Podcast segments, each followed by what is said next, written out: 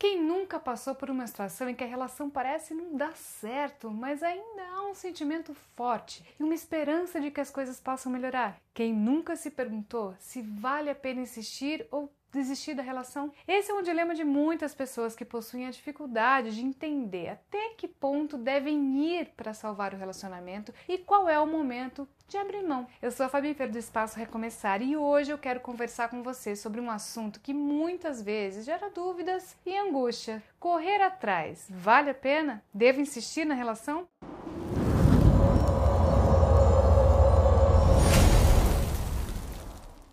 Será que vale a pena insistir? Não há uma resposta única e definitiva para essa questão, pois cada caso é um caso e depende de vários fatores, como o grau de comprometimento, a compatibilidade, o respeito, a confiança, a comunicação, o amor e os desejos dos dois em salvar a relação ou seguir em frente. No entanto, existem alguns sinais que podem indicar quando é válido correr atrás e quando é válido desistir do relacionamento. Você pode ter esses sinais como indicadores do momento certo de seguir em frente ou de continuar lutando pelo seu amor. Eu vou te dar alguns exemplos para essas duas situações, ok? É válido correr atrás quando o que vocês estão passando na relação é apenas uma crise pontual, causada por algum motivo específico, como uma briga, um desentendimento, uma dificuldade financeira, uma mudança de rotina, entre outros. Toda crise pontual deve ser vista como uma fase passageira, pois não reflete a forma como o casal vive,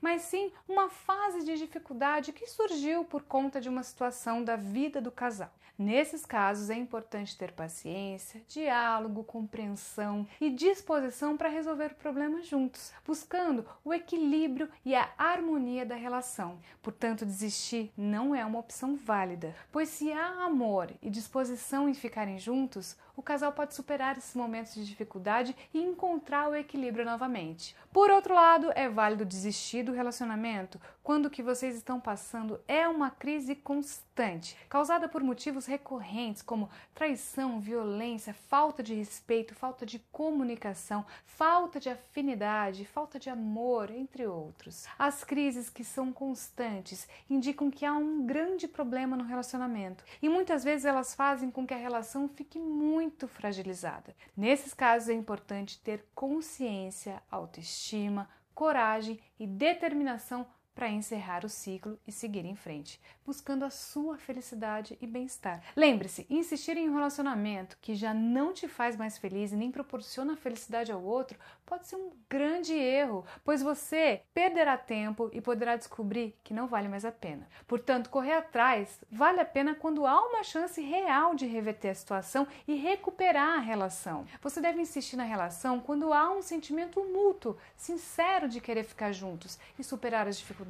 Mas se isso não acontece, se a relação está desgastada e sem futuro, se há mais sofrimento do que prazer, se há mais brigas do que momentos bons, então é hora de desistir da relação e recomeçar a sua vida. Mas antes de tomar a sua decisão, reflita sobre o que você sente, sobre o que você deseja para a sua vida e sobre o que essa pessoa significa para você. É muito comum que com o passar do tempo os sentimentos fiquem amortecidos, principalmente em relações com crises. É possível que você acredite que o amor morreu, quando na verdade ele está adormecido por conta de todos os problemas que vocês vêm enfrentando. Por isso, só por um momento, pense em todas as coisas que vocês fizeram juntos, que fizeram vocês ficarem juntos, nos bons momentos que vocês tiveram, nas metas, planos que vocês traçaram e na vida que construíram juntos. Mas não pense que eu estou dizendo para você se apegar a uma relação que não te faz bem, que te machuca ou que te diminui. Não é isso. Eu estou dizendo